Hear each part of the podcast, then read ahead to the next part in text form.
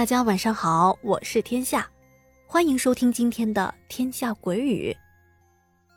今天咱们呀要说一个关于古玩的故事。其实啊，关于古玩的故事还真不少。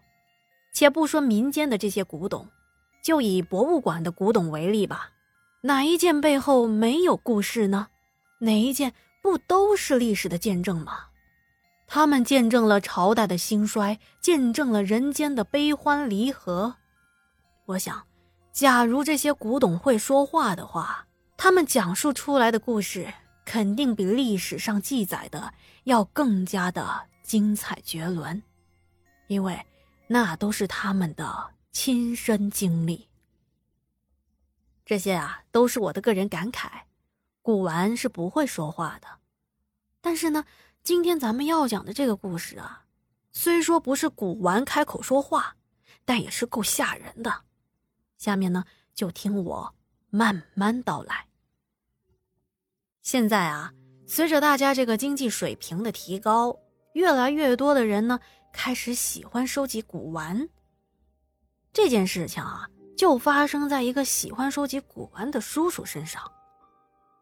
这叔叔啊，现在大概是四十多岁吧，是一个七零后。有一段时间呢，特别痴迷收藏各种老物件。大家都知道啊，古董这个东西啊，你要是没看好乱买，可能就会买出事情来。当时啊，这叔叔经过别人的介绍，认识了一把古刀的上一任主人，都是一个圈子的，大家也知道。这主人呢，可能是由于需要现金，急于出售这把古刀。当时叔叔看到这把古刀的时候，哎呦，可喜欢了，因为这把古刀啊，不同于唐刀等常见的款式，而是类似于匕首的大小。这把刀啊，看上去特别的精致。从造型上来说呢，设计不仅非常的古朴，而且啊，做工精良。再加上它上面那些由宝石组成的图案，看上去啊也是非常的罕见。而且啊，在这把刀的身上还刻着一些令人看不懂的古代文字，看着呢又不像甲骨文，倒像是其他民族的一些外文。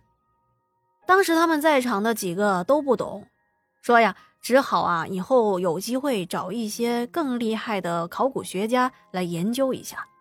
这些奇怪的文字并不影响大家购买的兴趣。当时在场的几位买家戴着白手套，小心翼翼地端详着这把美丽的古刀，一个个呀都恨不得马上把这把刀买下来。最终呢，由叔叔高价得到了这把刀。买下这把刀之后，当天就带回了家里。叔叔把这把刀啊放在家里的博古架上，每天看着这把刀啊都是乐呵呵的，爱护这把刀呢就像照顾自己的亲儿子一样。同时啊，他也一直好奇这个刀身上的这个文字，也可以说是符号吧，这代表的到底是什么意思？他不仅问了圈内的人。还问了专业的语言方面的老师，可是问了一圈下来啊，都没有人认识这是什么文字。也有人建议叔叔，说是往古代祭祀或者咒语的方向去查一下资料，说不定会有收获。但是叔叔啊，完全沉浸在得到这件宝刀的喜悦之中，他也没有第一时间就查明这上面古文所代表的意思。但是。就是因为他这个小小的疏忽，才发生了后面这些诡异的现象。买下古刀不到一个月的时间吧，这天晚上啊，睡到半夜，大概是十一点多的时候，叔叔的妻子，也就是我的阿姨，觉得口渴，就到客厅里准备倒点水喝。他当时啊，也没有开客厅的灯。因为他们家呢是有一个大型的玻璃鱼缸，这鱼缸啊养着不少的热带鱼，而且呢鱼缸上面是有灯的，也就是说，在客厅上看嘛，还是有一些光亮，能照到客厅的一部分。可以说整个环境是昏暗昏暗的。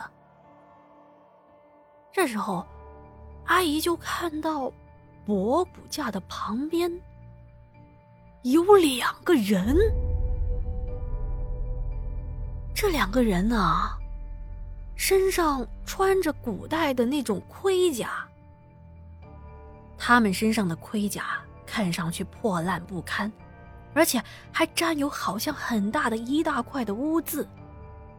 头呢也戴着一个头盔，不过这两个人的头，就是他的脑袋呀，是往下耷拉着，没有抬头。这两个人呢，与其说是站在那里的，还不如说是被人用两个棍子支在那里。因为我们刚才说到了，他们的脑袋是耷拉着，双手啊也是下垂的一个状态。膝盖部分呢，看起来就好像没有骨头一样，是往外翻的。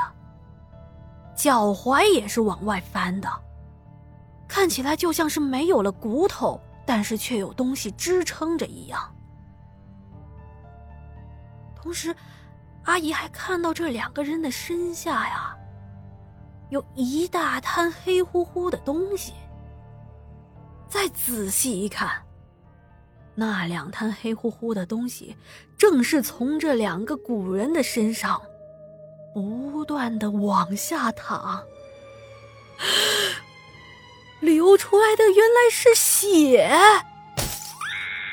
阿姨大叫一声，杯子。瞬间从手上滑落，啪叽一下，在地上碎开了。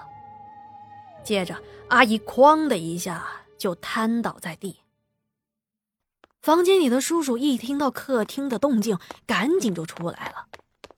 他还不知道发生了什么事情呢，但是一看到阿姨趴在地上，马上就送到医院去了。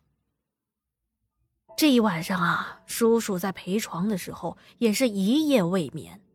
他担心阿姨是不是身上有什么急性病发作了。等到第二天阿姨清醒的时候，已经是中午了。阿姨清醒之后，第一件事就是跟老公说，她不要在家里住下去了，她要回娘家。当时叔叔看着老婆这一副惊恐万分的表情，又听到老婆提出这样的要求，他自己也懵了。他就问老婆到底发生了什么事情。老婆就把昨天晚上的经过告诉了他。叔叔就纳闷了，这家里这么多些年住下来，也没有遇到过这么奇怪的事情。听老婆说，是博古架旁边站着两个人。他当时呢，也没有往古刀的身上想。由于实际上啊，阿姨身上也没有什么问题。所以呢，当天就可以出院，但是呢，阿姨是直接回了娘家，说什么也不肯回到自己的家里。叔叔呢，只好收拾东西自己回到家里。可是呢，才刚走到家门口，就看到邻居啊在门口等着他。邻居一看到叔叔回来，马上就迎上去，而且啊态度非常的不高兴。邻居说：“哎。”我说老陈啊，昨晚你们夫妻俩是怎么回事啊？怎么吵了一晚上的架？叔叔一听就愣住了，说：“我昨天晚上我跟我老婆在医院呢，也不在家呀。”邻居也纳了闷了，说：“昨天下半夜大概是三四点钟，就听到你们家呀一直吵闹个不停，甚至啊还有各种东西摔碎的声音。”叔叔一听，哎呦，该不会家里进贼了吧？打开家门一看，哦，博古架倒在了地上。这里面的刀啊，已经掉在地面上了，满地的玻璃碴子。他当时心下一惊，赶紧探查家里的其他地方，是不是有什么东西丢了？可是看了一圈，也没有什么东西丢失啊。当时叔叔就和邻居大眼瞪小眼。这邻居啊，询问了叔叔最近的一些事情，说你们家最近可有发生什么事情吗？叔叔呢，就说我最近除了买了一个古刀，其他的也没什么新鲜事儿啊。接着，叔叔还把老婆所遇到的事情告诉了邻居。邻居看着掉在地上的这把古刀，他蹲下来端详了好一会儿，突然一拍大腿，说他认识一位特别厉害的考古学教授。于是啊，他就把这把古刀拍了照片给那个教授发过去。这照片啊传过去还不到五分钟，教授立马给他打了电话。教授问他们说：“这把刀是从哪里来的？从哪买的？赶紧退回去。如果退不了，就赶紧找个地方给他处理了，埋了也好，丢了也好，总之啊，不能留在身边。”当时叔叔和邻居都很奇怪，就问为什么呀？教授说：“这把刀应该是春秋战国时期楚国人用于祭祀的一种法器。至于这种法器是用于什么情况，是如何祭祀的，那就不知道了。总之啊，不是一件吉祥的物品，不适合放在家里。你们赶紧把它给处理了吧。”叔叔一听，再联想到之前发生的这些事情，他终于明白为什么上一任卖家那么着急的脱手了。想到这里，他也不敢怠慢，赶紧啊跟着邻居就找了个地方把它埋了。他心想，这件东西啊也不能再卖出去了，不然呢会害到其他的人。后来呀。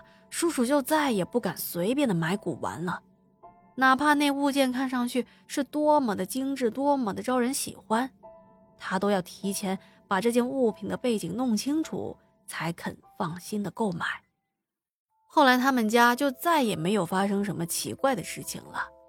没过两天，阿姨呢也从娘家回来了，夫妻俩的日子啊还是和以前一样，过得平平淡淡，却又。幸福美满。那么，这个关于古玩的故事就讲到这里了。后面呢还有相关的故事，不知道您想不想听呢？当然了，您有什么想听的故事类型，都可以告诉天下我，我呢也会尽力的给大家安排的。那么今天啊，就跟大家讲到这里了。喜欢天下讲的故事呢，别忘了多多点赞、转发、评论哦。还有啊，在即将上架的洗米团上，也希望大家多多的鼓励天下，多多的支持天下，在此感激不尽哦。那我们下期再见啦，不见不散哦，晚安。